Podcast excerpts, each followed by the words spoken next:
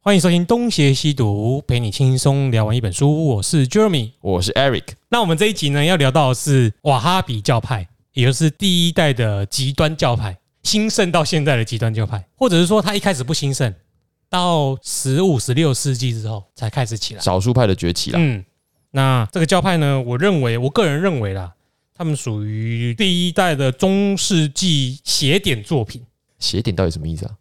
你不知道邪典什么意不思？知道，听起来有点像是邪恶的出处经典，哦，邪恶的经典。呃，你随便讲一个知名的邪典作品，我就不就知道了吗我？Google 一下。好，啊，我补充一下，我们今天讲的这本书叫做《先知之后》啦。嗯，那因为他上一集忘记讲这个，他就是心中很感忧。对啊，一定要解释一下《先知啊，之后你》那个打字都有打了，啊。可是讲的时候，你还是要有一个形式啊，好啦。嗯要有一个 form。这个发音不准，邪恶的经典，简称邪典。但是其实他讲的是说，在某一些小圈圈以内被支持者喜爱、推崇、崇拜的另类电影，不就小众的意思吗？就是小众，哎，像是一些邵氏的片子邵氏片子不是很红吗？啊。那剪掉邵氏这个例子，你说邪典，你又说它小众，表那小众表示我们不会知道啊。没有一开始是小众，嗯，就比如说我拍的这部电影，当年当代的十年内根本不红，但是有一群人一直默默地支持他。你说类似《台北物语》这 种，对，这是这本身就是烂片，那没什么好说的。 可是很红哎、欸，那是烂到红，那不一样。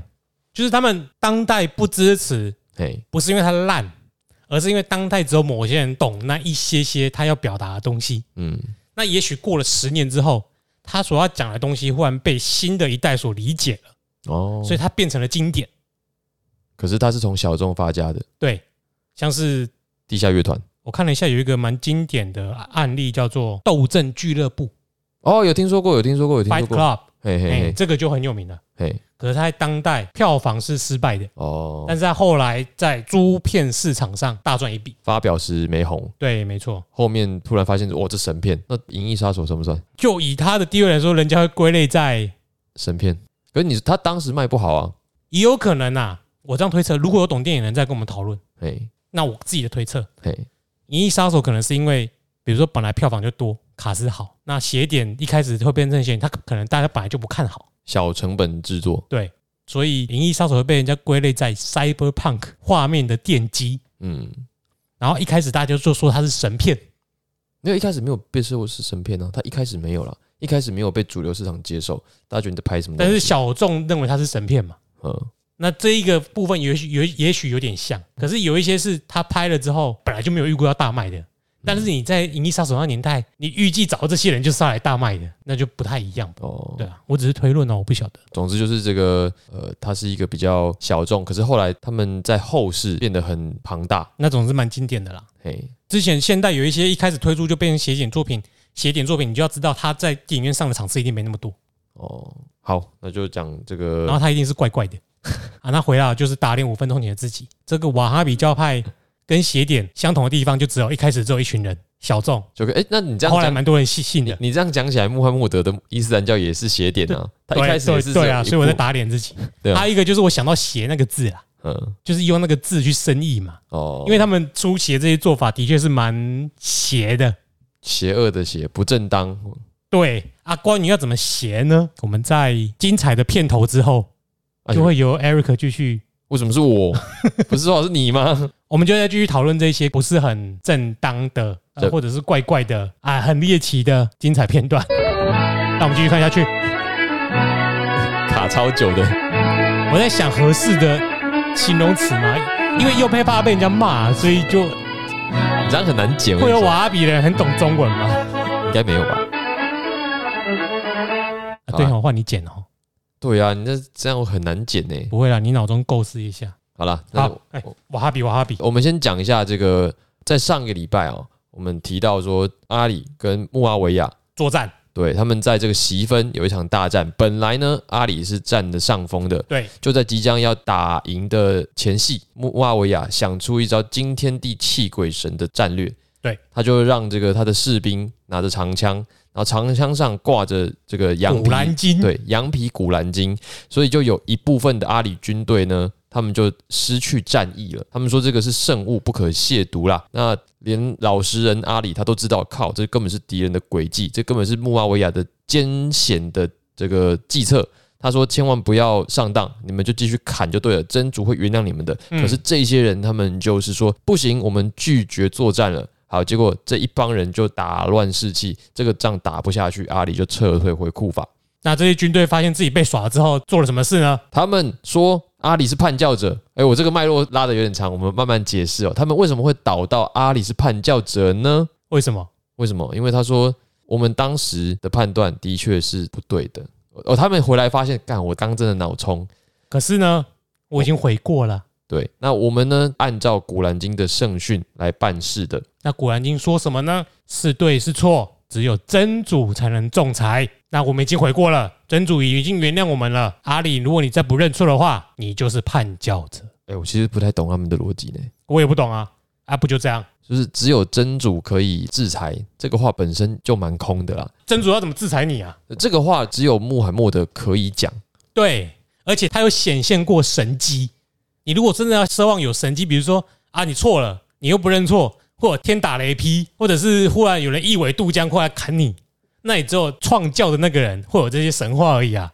穆罕默德在世的时候，他本人就经历过一些，夜行灯宵之类的故事，对他本身也有一些统治上的危机。他每一次都是靠着不知道是真的还是假的的，开始对，他就突然真主上身，对，然后他就讲了一些话，然后就化险为夷。嗯，每一次都让人家觉得，嗯，这到底是你的意思还是真主的意思？对，起码他那时候说的话是真的，真主可以仲裁，因为大家把他讲的话等同于真主。那穆罕默德已经走了这么久了，那问题是谁能够讲出代表真主的话？理论上就是哈里发，嗯，理论上阿里讲的话就能够代表真主。对，可是我觉得他们在这样子的征战过程中，他们对于哈里发的性质已经产生转化了。嗯，就他们同时是宗教领袖，也同时是政治领袖，对但是不是像那种祭司型的人呢？不是，你不是有办法被附身的角色，所以你当你遇到危机的时候，你不能再使出这个附身合体的招数了，因为没有人可以再说，哎、这是真主的意思，而且现实上就是你要讲，你也没办法显现出神机了。没有人相信你你，要装神弄鬼，你做的漂亮，也许有人会信，可是实际上就是没有嘛。不然就是这个阿里这个时候也要来一招，他就突然冒冷汗，就说我现在讲的就是神机。呃，他搞这一出，然后他营造出他也被真主附身，那搞不好还可以扳回一城。然后瓦哈比教派看到他写的什么东西，忽然就觉得哇，这真的是太感人了吧。那就有可就能化皈险，依阿里。对，就有可能化险为夷，就像穆罕默可德是一这样。比这更难啊！老实人阿里又做不到，穆阿维亚也许做得到，穆阿维亚他根本就不会让自己陷入没这有，个因境为地。他如果要造成，他一定是后面又下了好几步棋，嘿等到时候再收尾。可是他现在就是一个让阿里陷入境地的人。那这批造反的士兵里面有一个人叫做阿布杜拉、伊本、瓦哈比，瓦哈比教派，就是以他的名字来当做是命名的源头的。啊，这个意思叫做有巴的人，就是瓦哈比的意思。嘿，再来比较特别的是，说他是一个极端教派，他是逊尼派的。我们以往啊，觉得极端应该是什叶派。对，没错，因为什叶派实际上是阿里死后才出现的嘛，所以你这个时候出现的任何一个都还是算在逊尼的头上了。还有一个就是说，当代都只有叫做阿里的追随者，什叶派是后来过了几十年、一百年之后才出现的一个什叶派，才有什叶伊斯兰跟逊尼伊斯兰的分别。那是后期的东西，只是说这一派的人，他们还是算在逊尼派上嗯他面。会算在逊尼派很正常啊，因为他是站在阿里对面的啊、哦，对，他也不认阿里是先知的继承者了，所以他自然而然就是逊尼伊斯兰。我们再整理一下前面讲的，就是他们回到库法，然后这一帮人以瓦哈比为首的人，他们就说，反正我们就是有罪，我嗯们成了不信神的人，我们悔过了。可是阿里，你也有错，你也有罪，啊，错在哪？罪在哪？没讲。太离谱，你后面不是应该还在加这一实句，在是太离谱。就很怪啊。哎、你等一下帮我那个拍个照，我呃拍我背影。嗯，啊，然后等一下外面下雨，我要去拍个照。我彻夜关心这个砂石场的案子，只有台湾的人民可以决定我们的对或错。哎，对，这个就等于没讲嘛。对啊，他就是要求你跟啊，这个你就是阿里，阿里跟穆阿维亚两个人都背叛了真主，我觉得我的比喻真的是恰到好处。大家都听得懂。这种作战哦，古今中外都一样啦。好了，反正我我觉得在这里我卡住的原因就是我真的也没有很明白这些出走者，哦，就是这些反对阿里的人，他们到底在想什么？你今天也不知道破脑筋在想什么。你们当初是你们当初同一阵线的啊、然后是你带头，你们这些人发难，说：“哎、我们不要打了，因为这是圣训，不可以沾血。”好，所以搞得我们这边溃败，嗯，然然后后溃败回来之后要算账了。如果我是阿里哦，我就把你们处死。直接干掉就好啦。就是你们这些人，妈的打不赢就是你们害的对，我还跟你们客气。就还是有人在面，哎呀，我们大家都同一阵线的啦，不要对他们怎样，我们大家同一阵线的，阿里这个时候也怪怪啊的，你还跟他们讨论个屁啊！是大局，是大局，啊，真的是，他不想打仗啦。而且这些人敢在阿里讲道的时候公然的应出应激，对，就跟阿里叫板，就说阿里你才是那个叛教者。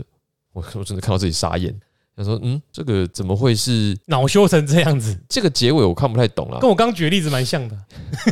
那个要付出的男人，但是我又不太懂你那个事件的全貌， 所以我又很难讲。没关系，你就继续讲你的吧。 OK，重点是这个哈，你也不知道是不是有人埋的一个棋嘛。你说有没有人接续我们上一集就是说，在正中可能有人是协力者，哦？继续回来煽动，对，但这本书没讲，是我们自己无聊的讨论。就是《三国志》的计策里面都会出现这嘿种，啊嘿嘿嘿，过不久，Eric 就会写方案文章。这个没有证据啦。其实曹豹是个能人，刘霸还曹豹曹豹吧，都有啊，曹豹不是不是能力最低的吗？是七智力啊，还是什么的？哦，超嗯低。还有一个是谁？渔夫罗。反正抓到就直接你会砍掉了啦，你也不会想留着干呃嘛？这个到底要开干嘛呢？打又不能打，内政又不行。不晓得。好，我们说回来，当初支持这个瓦哈比的人还不少呢。对啊，而且还有陆陆续续有其他人开始相信他们的说法，说阿里是叛教者。我看到书上说三千人支持他的时候，我就想说，哦，干破脑筋怎么那么多？你们真的知道你们自己在说什么吗？傻眼呢、你看公投不是也这样吗？你们真的知道你们自己在说什么吗？嗯对我，我这边充满着各种疑惑跟嗯我们虽然是台湾人，可是我们有黑人问号。对我想说，这个脑子这么好用的东西放着不用，真的好吗？不是啊，不用用这个膝盖想就好了吧？对啊，好，我觉得我们有必要再讲一下情势。你在打仗，对，我们手持兵刃，互相就是要对方死的。好，即便是说伊斯兰世界不鼓励、不允许内战啊，你也都打了，对吧？你打都打了，总是要打完吧。这而个且时要候打就要打赢啊，对要打就是要赢嘛。然后人们打仗的时候说：“哦，我想要打输的，没有嘛而且还要在灌篮的时候自己收回来。？”对啊，说：“哎，我我觉得这两分我拿的不好看，所以我不要拿分的。嗯不可能嘛，你就是要拿分嘛。哪有人会因为对方出了一些什么招，而且还不是什么武力的招，他就是在篮筐旁边打喷嚏而已，你就把球收回来。那这个完全不合理。嗯，不管怎么想，从哪一方面想都不是合理的事。对那你回来，你到底凭什么怪罪那个叫你指挥？灌篮的人，对你怪教练，教练战术设计好了，你也快要得分了，你投不进，，对，回去怪教练。就很怪。不过他们就是离开了。如果是千赌案，是你才是那个要被抓的人吧？对啊， 就是你打假球啊，对啊，对啊，你打假球，然后怪教练，这个嗯完全不对。可是他们有三千个人相信这种鬼话。我平常很少表达我的立场，但我觉得这他妈就是个鬼话。对对，那他们就离开了库法，离开了阿里，另起山头。所以我们决定下一集改录鬼话，会比较多人听。中国人怕鬼，西洋人也怕鬼。恐怖 哦，傻小了，干。好了，哎、干！可是这群人是蛮恐怖的啊，我们还没讲嘞，对不对？哦，他们做的事情我真的觉得真的很离谱哎这个叫罄竹难书啊，哎，对，罄竹难书。我们记得以前好像有一个教育部长杜正胜。在讲罄竹难书的时候，给了一个很莫名的解释。他说罄竹难书只是讲说写了很多事，不一定写坏事。对哎，不过说起来这个说法真的是有点凹啦。那他只是回到这当个，初的典故，如果你不要去考虑他的典故，只是考虑他的原意，他的意思就真的只是说把竹子写完都记录不完。可是因为现在人在引用的时候都会用在恶的部分，原本这个成语会出现，就是用在恶的部分，就是你的恶行太多，所以导致我竹子都写完了，你的恶事都写不完。嗯就是它的典故本身就是从这里开始的。而杜振胜当时是选择使用了这个成语的字面意，就是极端教派使用的字面意，而不考虑后来人家引用的内涵。那时候被电了嘛，我记得。对，哎，那时候我有护航你有护 航啊，那时候高中哦，我现在就是会承认嘛。 哦，好，对啊，好，啊，因为你是中文系的、啊，所以我相信你。谢谢。啊，之后你被攻击，我也会承认 说这就是你的错。我我要是瓦哈比，我要出走。 哎，对耶。那总而言之，因为他们就说阿里是叛教者，库法是黑暗的，北兰，所以他们出走了。他们跑到一个叫纳拉万的地方我，光拍脸没啦。就那个如果是小太阳在，就会那个纳拉万哦了。我们原住民呢，以前就是在那边喝酒的啦， 你也学得蛮像的听起。来很像，对不对？啊纳这个拉万，那个哪拉万呢，在哪里？在迪格是里斯纳鲁湾呐、哦，纳鲁湾啊， 不靠是腰纳鲁湾是真的有这地方。他说这个纳拉万在迪格里斯河的附近，我的爱写在西元前，不是给你的爱，不是我他给你的爱。不是啦，迪格里斯河是在主歌的地方，哦哦哦哦，呃，还是哪一段？啊，刚刚前面战场是在幼发拉底河，对，战场上是尤发拉底河，可是他们现在走到了迪格里斯河。诶，是在歌词哪一个部分？我不知道啊。哥巴比伦王颁布了韩摩的比法典。然后呢？ 好了，算了，好啊，这个就是第一批的伊斯兰基本教派哦。然后他们说了，自己已经悔过了，所以不可能再错，这莫名其妙嘛，这什么逻辑？他们说他们是出走的人哦，嘿，出走跟毛线，因为他们是根据古兰经来的，就说他们是忏悔的人，对，他们已经悔过了，所以他们不会再犯错了。对啊，这什么莫名其妙的逻辑？这个逻辑的推点是从圣训来的吗？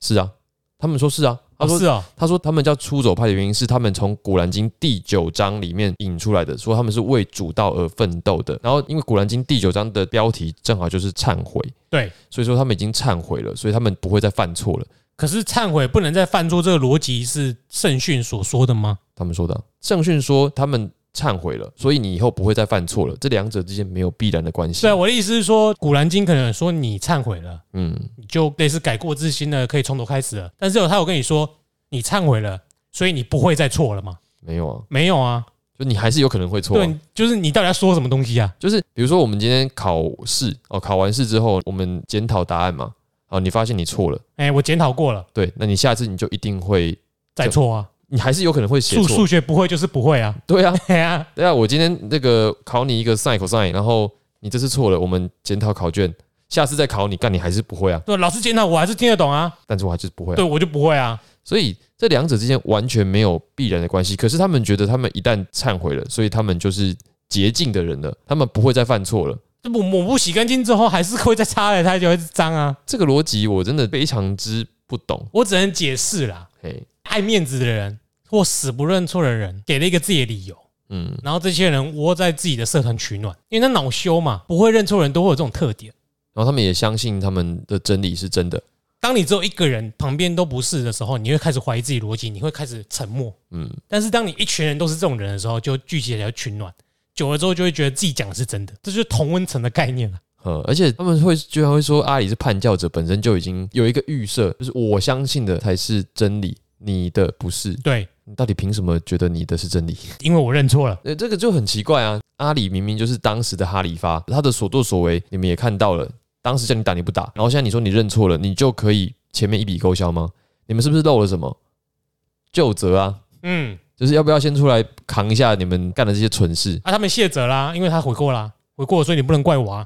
谁说悔过就一定不可以就责？反正二八我道歉过了，不然你要拿我怎样？哎呦，这个漂亮，举例举得很漂亮。 对啊，这很容易举例的 啊、就是要给自己找理由，很简单啦、嗯，对啊，然后就可以继续说我比你爱台湾。嗯，哎、我这个接的不我错。们都是自由民主的政党，你们这些绿共侧翼，我发现哦，就是我一定要把这个逻辑导到这里，你接的就会很顺， 几乎不用想。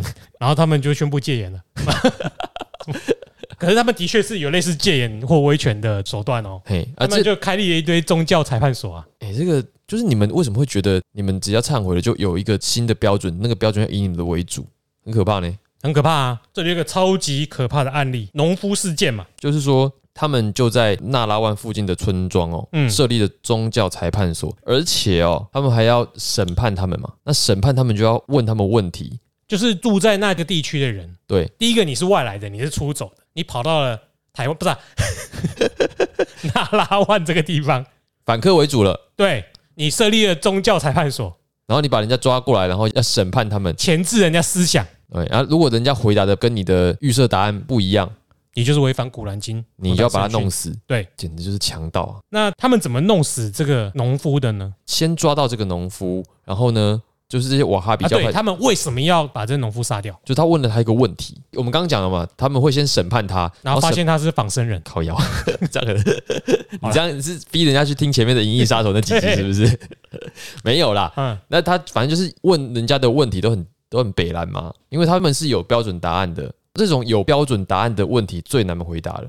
有标准答案的问题好回答，不是你不知道他们的标准在哪里啊？，对，就是有一种是有标准答案问题好回答，前提是你要知道标准答案。第二个就是，如果他认定你已经有罪了，想杀掉你，那标准答案就会变动。总而言之呢，这个农夫在被抓去问话之后，就已经大概可以知道自己的下场了。他就是听得出来，这些人就是要逼他表态，要他否定阿里啦。对，那这个农夫也算是蛮有 guts 的，他又蛮诚心的。对，他就斩钉截铁的说，阿里比你们这些王八蛋更了解真主，王八蛋是我家的王八蛋还不足以形容你们这些极端教派。啊。对，那你在人家手上，肉在砧板上，你还敢讲这种话？嗯，那你是真的不想活了。他们就把农夫捆绑起来哦，然后还把他的太太，他太太是有怀孕的，可能也肚子大了，猎奇的来了。就把他们一家人拖到了河边的果园。接下来的故事细节都交代得很清楚哦，就是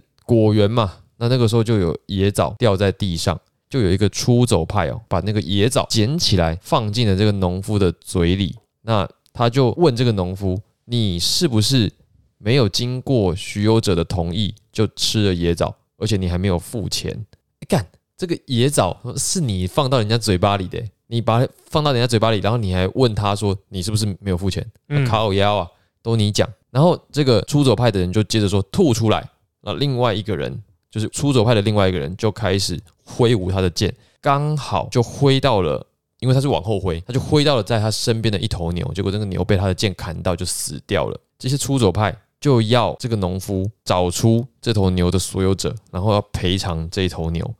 嗯我不知道。道到底是翻译的问题，还是真的是这样子，就是你们这些人就都你们搞的，对，牛你们杀的啊，野枣是你放了农夫嘴巴里面的，然后你要这个农夫负责，我真的不会啊，这不像是翻译的问题、欸，这跟前面骂阿里是叛教者不是一样逻辑吗？对，这也让我好打结哦。然后他们就说他们要依照正义行事，就是他们要审判这个农夫为牛跟野枣讨公道。干，到底是怎么回事？哎、等一下，宗教审判所是不是这时候才送进去，还是前面就是就送宗宗教审判所了？应该已经送完了，然后问完了。那个时候农夫不是说阿里比你们更哦，嗯更加那这个接近流程真应该就是说，我先利用宗教审判去问你话，可是可能圣训或古兰经也没有规定说违反你们所解释的教义要做怎样明确的处罚，所以他发现他们跟他们思想不合拍之后，就要栽赃他们。他们不觉得这是栽赃哎、对吗？我说的是这个动作是栽赃，那因为他是为了正义栽赃，所以不是栽赃。可以这他样们的吗想法或许是这样嘛？好，那他们怎么制裁这个农夫呢？就让这个农夫跪累，叫他双膝跪地，对然后让他眼睁睁的看着这些出走派把这个农夫的妻子的内脏挖出来，然后那个妻子是有怀孕的，所以连那个未出生的婴儿呢也被挖出来了。挖出来之后，再一剑的刺穿那个孩子，然后再把他斩首。我的靠腰嘞！所以今天这些呢影片的斩首也是留下来的传统。然后这是正义得到彰显的行为，因为野枣吐出来了，牛的赔偿金付了，农夫跟他的妻子也已经杀掉了。然后这些人搞完事之后，就买齐了日用品，回到了纳拉万。我的， 哎、我真的不太懂这一段的合理性在哪里、哎，就是都是你们做的，然后你们觉得这个是正义得到彰显的行为，我真的觉得这边是不是 书书的作者是不是少了一些什么东西？因为我觉得这个里面的，要么就是这些人真的脑子有问题，要么就是作者真的少少讲了一些，因为我我真的觉得以一个平常的逻辑来讲，这完全不合理，所以后来阿里才会气噗噗啦。就是要惩罚这些人。对啊，有可能就是有类似的事情发生，但是人都死了，怎么可能传出这么细节的东西？对，那也许有人瞄到去传，就是也许有人看到事件的经过，嗯然，后去传开来。那也许有可能有这种事发生，可是会声会影，事情越讲越严重。那可能只是一般的栽赃，或者只是杀死，没有这么猎奇的过程，会不会？有可能，嗯，因为这种书也许是记录当时的传说的记载、说书的记载，那实际上是不是这样，我们不晓得。但我们可以看得出来，就是这逻辑其实一致的啦。他会去怪阿里叛教者，然后说自己悔过就不可能再错，就是这种一连串没有逻辑，那会有这个事情发生，其实不是很意外。但我会怀疑的是，这么猎奇的过程写的这么清楚，会不会是阿里其实有一些些认知作战，只是他的手法跟手段比起穆罕默德根本就小巫见大巫啦。有可能，有可能。对啊，他嗯只能对付瓦哈比这种的，不能对没办法对付穆穆阿维亚这种的。又或者这个在整个库法的社群听起来简直是太离谱了。人神共愤，对，所以大家会越传越离谱，以今天来看，极端教派就是在 YouTube 上面斩首嘛， 对啊，也许只是斩首啊。啊，当初没有画面就会说，哦，剖开呀、内脏拿出来呀、连小孩都吃穿。会真会赢的。，对，那这样子阿里就有一个非常名正言顺，毕竟他是正义的形象，嗯嗯嗯，他就强烈要求瓦哈比教派交出凶手。嗯那当你不交，他就是名正言顺的可以把你们通通剿灭。合理的交费。对，所以阿里就出征啦、那比起阿里的实力，嗯这些出走的三千人根本就是个小 case。毕竟就是少数嘛。虽然对三千真的很多，但是比起整个库法的军队，你们就杀吧。啊，这一群第一代的破脑机就真的是破脑机，他们还跟阿里宣战，到底是凭什么？所以。刚刚前面这些就是这么愚蠢愚蠢的事，有可能是真的，有可能是假的啦。只是我们知道不够多的细节，没办法判断哎。不过我觉得要再拉拉回来说，就是我真的有一点纳闷，这个社会上真的有这么多逻辑不过关的人吗？有啊，这个社会上有很多啊。我好难理解，因为大家都是接受一样的教育啊， 平均智商，我觉得以人的肉体极限或者是这个不要讲智商哦，CDC 的医生智商都甚至不到五十七，我告诉你。好，呃人跟人之间的差别，除了社会的形塑之外，真的能够落差到这么大吗？对于逻辑，对于是非，可以差这么多？这些都跟智商无关啊，这些比较偏向于心理状态，就是屁孩可能智商很高，但他行为就是屁孩，所以你觉得这些人他们是？就恼羞吧。我觉得恼羞可以影响很多事情，哦而且当一群人聚集的时候，那威力真的很大。恼羞可以使愚蠢呈现陈述效果。啊，有一本书叫《乌合之众》嘛，嗯，啊，《乌合之众》就在讲这种盲目的大众心理是如何形成的。，对，类似。那拆开来看，每个人都挺正常的，可是他们变成群体的时候，就是一群白痴。就是如果你跟正常人，或者你四散开来还可以，嘿，但是你当你一群人聚集在一起，真的会呈现一个就跟宗教一样啊，一群人聚集在那个会所，最后甚至被宗主教主带到中南美洲去自己开阔一片新的天地，然后就会有一种从众心理。嗯所以当教主宣誓要自杀的时候，就一群人跟着自杀了。即使你内心知道不能自杀或不想自杀，但因为每个旅鼠都往悬崖下面跳下去，所以你就跟着自杀了。你知道那个典故吗？有听过，可是印象不深。对，我也忘记那个是欢迎听众提示我们那个是哪个邪教的，哦我忘记名字了啦。嗯，所以你说真的还是会有这样子的群体。因为我是相信的。你出了同温层就知道很冷啊。 OK，那反正就是他们还跟阿里宣战哦，真的是我们在他希望啊，后来怎么了？后来啊、三千个变四百个，两千六百个被杀掉，对，战死啊，战死。的确是破脑机啦嗯。哎哎，我们只能说他们的思想可能也很坚而且定。他们可能死之前也还是坚持着自己的是对的，如果我是阿里哈，我会在毛上面放羊皮纸的古兰经，然后拿去戳他们， 这样我一次就剿匪成功了。你看看，哎当呀初，就是这样子啊，哎呀啊你知道状况了吧？哎呀，个懂啊，来啊，来啊！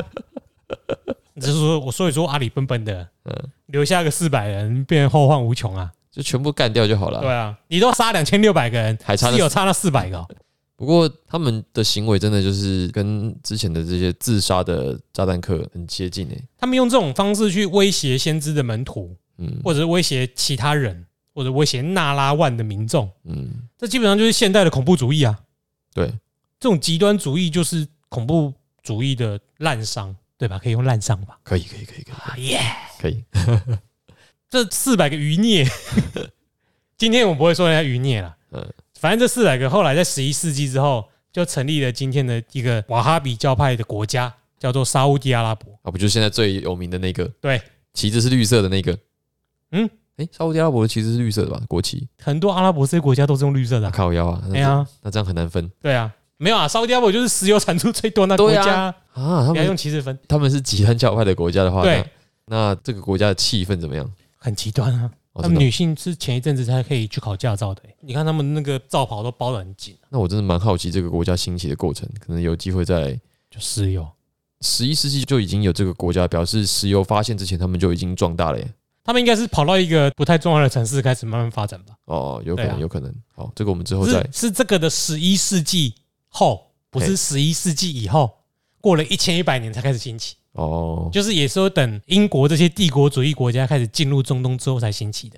哦。它是搭着跟大英帝国合作，才从阿拉伯半岛崛起。那如何都所以我们在这边要强调，就是说极端教派恐怖主义的分别，嗯不要用逊尼或什叶来区分，就是因为很清楚嘛，第一代的极端教派恐怖主义是逊尼伊斯兰，对，大家也知道逊尼伊斯兰是现今伊斯兰世界的主流多数人嘛，多数。那的确比较多恐怖主义是从什叶派出来，可是这些极端主义兴起的过程是有它的缘由，那我们不能用什叶或逊尼来区分。现在应该也很清楚了。其实这个出走派啊，这种极端教育就是从阿里的这场失败的战役里面衍生出来的。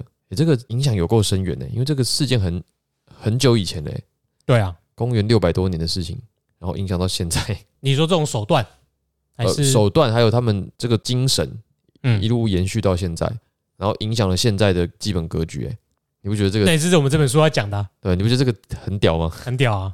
就是恭喜大家学到一点东西。好了，那接下来接下来是两个花了发，两个哈里发，那最想避免内战的哈里发阿里打了最多内战，三场，哇，好像那个国共那样打三场会战一样， 但是他没有跑那么快啦，他都是有的打的。不过呢，穆阿维亚在这过程中啊，就是不断的认知作战跟背刺，他做了什么？他很会从后面来啦， 来阴的啦，好好，嘿嘿嘿，不是从后面来不。哎是钻漏洞， OK，哎也算钻漏洞啊，算了。算了啦，反正就是手段很多啦。对啊，他就是如果大家不知道马基维利的话，有机会我们再跟大家介绍这个人。好但是哦，我很喜欢用马基维利的思想或著作来形容他，嗯，因为真的就是这个样子。就是樊飞子讲的法术是他都有啦。你又开了一个坑，你也不是大家要懂这些。韩非子法家这个还 OK 吧？韩非子的法家跟李氏的法家又不一定一样，啊呵，啊，就反正就是法家型的人嘿嘿嘿啊。然后这时候就有来一个席分协定，哦，因为打完了还没有定一些规则嘛。我们要回到阿里跟穆阿维亚对抗这条线来了。好，因为那个瓦哈比先到这里。哇哎这，故事太精彩了，所以我们才会这边着重那么久。嗯，嗯，那这个席分协定是什么呢？就是他们要瞧嘛，对，要瞧什么？就是我们现在不打了，要停战了，国共协议。那怎样？那阿里就派了他的代表叫做阿布穆萨，那穆阿维尔派表是一个比较跟他类似的人物，然后他们去瞧说，应该是这场战后要怎么收尾吧，对不对？对啊，因为阿里的幕僚一开始是反对让这个阿布穆萨去谈判的，因为他幕僚觉得阿布穆萨这个人哦鲁钝，而且目光短浅，很容易就被高手愚弄了。他们的会议持续了两个星期啦。哦，开蛮久的欸，对，那这个阿布穆萨就是阿里派出去的代表呢，就是说他觉得对方已经完全同意了协商，对那么要重申哦，阿里是哈里发，那穆阿维亚是叙利亚总督，就是回到原本开战前的状态。嗯，穆阿维亚呢也是不走了，他就是总督，而阿里呢也正式的被穆阿维亚承认是哈里发了。嗯，好，结果呢，当这个阿姆尔登上讲台，就是要讲做结论。就是刚才我讲的那个结论，他要公布给大家知道了嘛？其实每一次公开的这种开会协定，会有个结果嘛，嗯，结果是另外一个公开的会议，对就类似美中在谈判的时候对会有一个会前会，对，然后开完会之后会有一个结果，嗯然，后是两边共同承认的结果。对那两边也都会各讲各的，在签那种中美三公报也是嘛。对然后美国会公布它这个协议内容，中国会公布，然后里面会有一些细节去做一些些微用词上的变换。嗯，那结果在做这个总结的时候呢，阿姆尔出其不意的宣称穆阿维亚是哈里发，推翻了他们前面两个两个礼拜的协商，对，直接翻脸，就说啊，反正穆阿维亚才是哈里发啦。这个也是蛮共产党的啦。哇塞，这真的是大家去看那个国共内战的史料，大概都这样啊，很北蓝呢、嗯真的很北蓝呢、那你前面两个礼拜在讲假的，拖时间啊，争取赶快复苏啊，万一有个北宋就可以再继续打啊、 OK，对好，啊所以等于是当下大家就混乱了嘛，因嗯为本来期待的就是穆阿维亚还是总督，阿里是哈里发，我们就退兵，我们就继续过日子。没有，现在就跟你讲，阿里不是哈里发，穆阿维亚才是哈里发，所以当下就崩了。那代表谈判的那个老头就是阿布穆萨，后来匆匆的逃回麦加，这很莫名其妙哎、他可能觉得也没面子吧。一般来说，如果你在代表去开会，你有带兵，对方翻脸，你就可以打人了。如果你兵不够，你起码也要跟着翻桌，你不是绕跑啊？这个反应也你是压一下是不是？这个反应也是出乎人家意料。然后对后来反正他就，因为他也老了嘛，所以他就逃到麦家就隐居，不再过问世事了。我是觉得他要出来面对啦，还有他任务达成了，他也是被收买的。我不晓得，应该不是。要阴谋论就要阴谋下去。总而言之，这个结果造成了两个哈里发啦，嗯，就符合我们这一篇的小标。到底谁才是哈里发？嗯，有些两个人都已经说自己是哈里发，对那谁真的谁假的有意义吗？打赢的就是啊，拳头大，枪杆子出政权啊。对，所以没有共识。嗯，那另外一边呢，我们正直的阿里，对，他在他的势力范围内坚持着平等的原则，不愿意用利益输送买通原本的地主跟部族，就是他不愿意继续他原本半岛上的家族们的势力，不是他的家族，是那些有钱部族、资产阶级的利益啦，就是这些既得利益者，就导致了这些既得利益者转向了愿意给他们利益的那一方。在两边都自称哈里发之后，穆阿维亚就逐渐出招嘛。钱跟粮是最重要的，对，他就让很多人都倒向了他的阵营，因为他嗯毕竟是懂得这一套的。那我们说他之前掌握的就是呃叙利亚，对，那他现在把他的眼光瞄向了埃及，而埃及的总督就是穆阿巴，穆罕默德·阿布巴克，阿伊夏的义弟，那也是阿里的义子。嗯，穆阿维亚已经把他的苗头对准埃及了，对那他要攻打埃及。那穆阿巴当时是埃及的总督，实力很弱，时间已经证明了穆阿巴完全是一个没有领导统御力的人。嗯，所以阿里呢也派了将领要去支援埃及，要去支援队。那 他为了要躲避穆阿维亚的耳目，所以他走的是海呃，他走海路，直接到埃及去他。走红海，是红海吗？走海路只能走红海啊，不然还有什么海？啊，对，他应该是哎。呀好，我就忘记了嘛。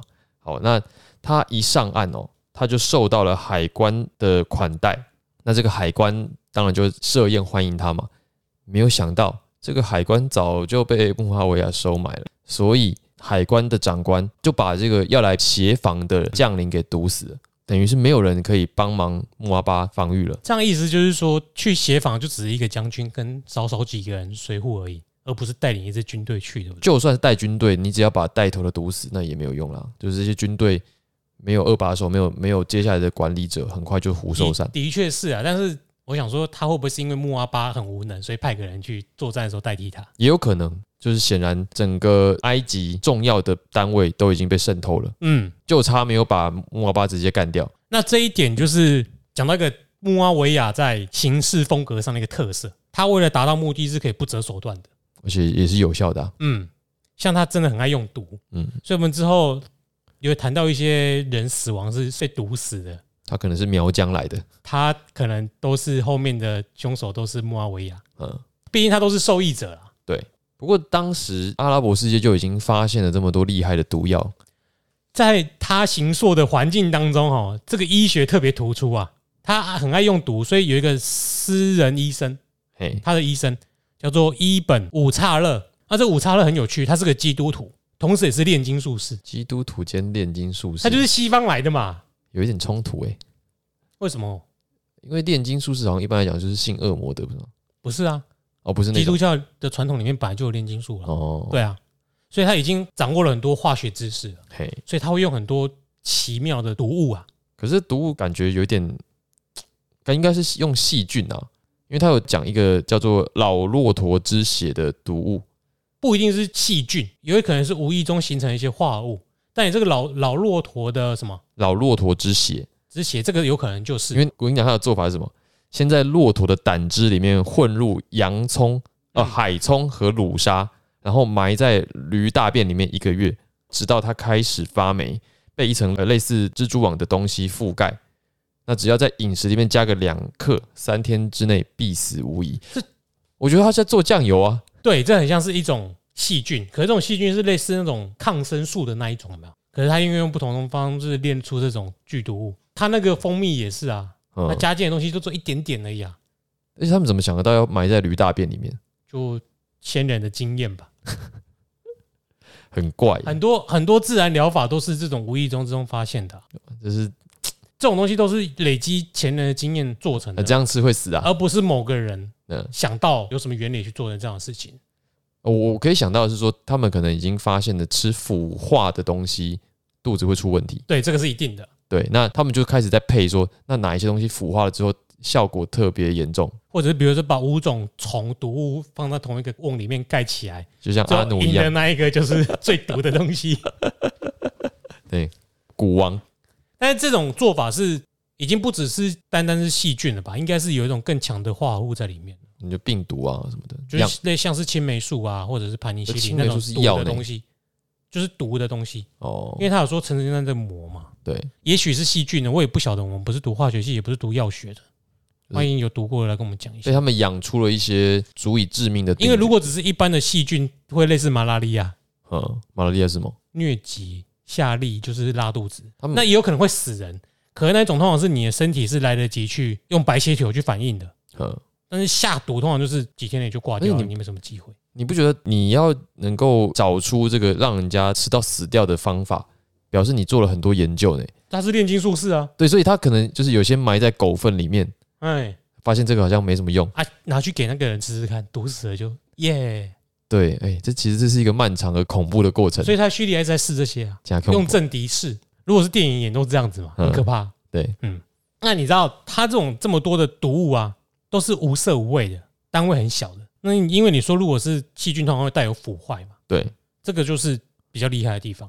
嗯而你知道中东地区有非常多饮料嘛，就是类似手摇饮，他们会加什么番石榴啊，那些石榴籽，再加上糖水。我怎么死都不知道。如果你有去过，你就发你应该去过新疆也有类似饮料吧。有啊有啊有啊就很甜嘛，而且他们会加各种水果，有没有？那洗起来就很甜，很好喝啊。夏天那个都可以把那些味道盖过去，哇，那以前以前在阿拉伯世界要要被暗杀，很所以真奶少喝啊，应该说他们已经可以从杏仁核里面提取氰化物好厉害哦。真的强。然后再用那个椰枣汁、跟羊奶、跟蜂蜜调一调，你也喝不出来。所以这本论读物的巨作，你要不要开一本读书的买得 到吗？读书会？不晓得，不要教这种东西吧，那么在哪里可以买到呢？ 不狗一下。他们把这种无色无味的毒物称为继承人的礼物啦。嗯嗯，你如果想要早一点得到遗产，那么你就去搞一点。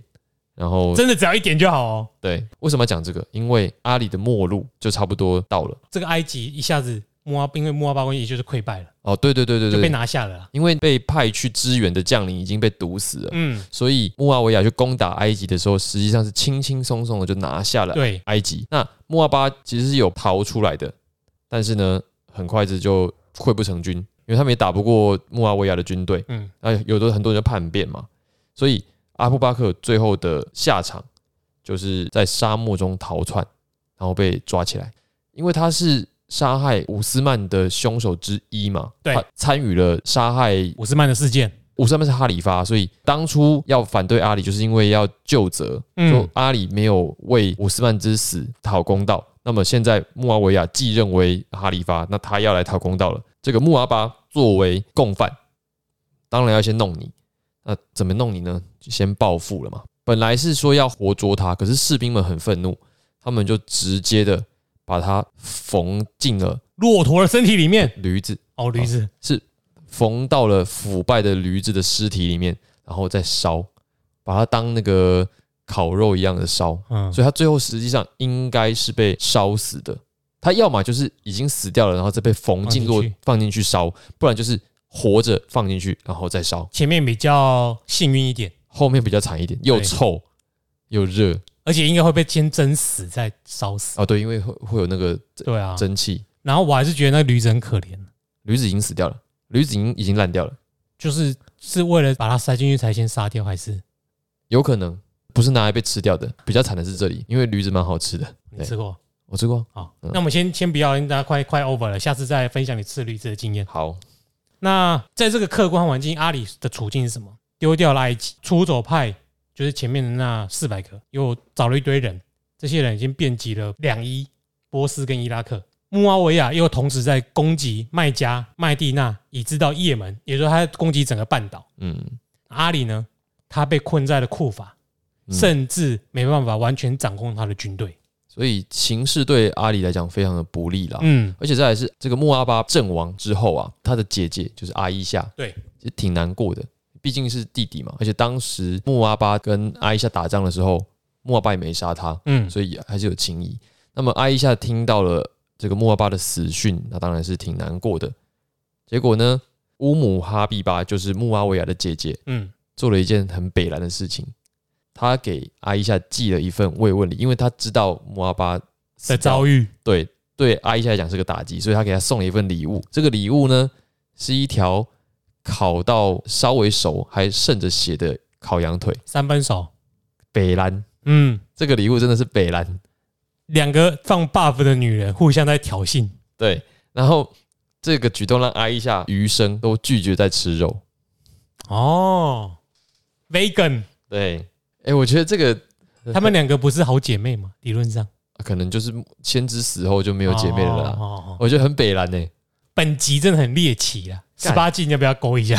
干，真的是哪有这样子的？中东地区的人啊，真的是好有创意啊！真的哎、不会啦，比起中国人还好啦，也有很多有很猎多。奇超多的啊，我所以我我们没资格。我只能说，就是呃，还是我们台湾人最正常。前现代 好前现代社会的人做事都有我们想象不到的地方了。动物才不会做这种事、欸，只有人才会。那我们刚才有讲到，阿里实际上对眼前的现状也无可奈何了，他也不用再担心了，因为他就快死了。嗯，在七元六百六十一年一月二十六号的时候，阿里遇袭，换他遇袭了。他被划了一刀。诶、他没有像五马尔那样就是被戳六刀，他其实只是头上被割到而已。嗯，惨的是那一刀有毒啊！而且这个刺客还喊了出走派的口号，出子派口号是什么？相信阿北再等四年吧。他是说什么仲裁直属真主，唯有真主。这样就我们前面讲的那个嘛，对就瓦哈比教派的那个喊的就是唯有真主能够制仲裁我们，对对对，不是很白痴吗？那你就可以代表真主、哦。这不是重点啊，重点是有两个可能，一个就真的是瓦哈比教派，一个就是有人为了卸责，反正你跟阿里本来就是处不好，有打过仗，嗯，所以所以责任怪到你身上。综合刚才的讲法，这搞不好就是一个穆阿维亚派来的刺客，嗯敢死队。而且理论上你要刺杀应该是直接刺吧，怎么用划一刀？那失手啊，因为阿里、哦阿里失手善战啊，哦，他是狮子，阿里当时可能有躲掉，嗯，啊，只是还是被他划到了。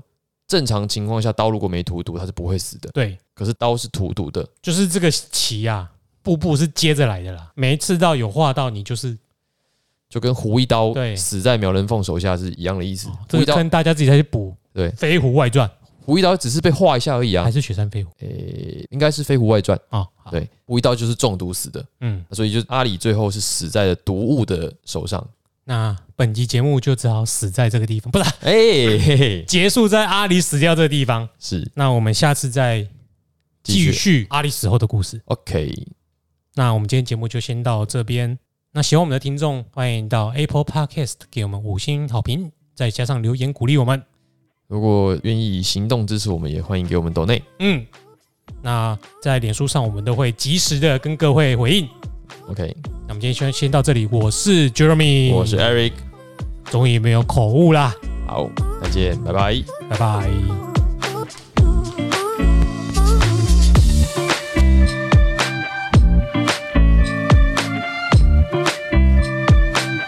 Another one.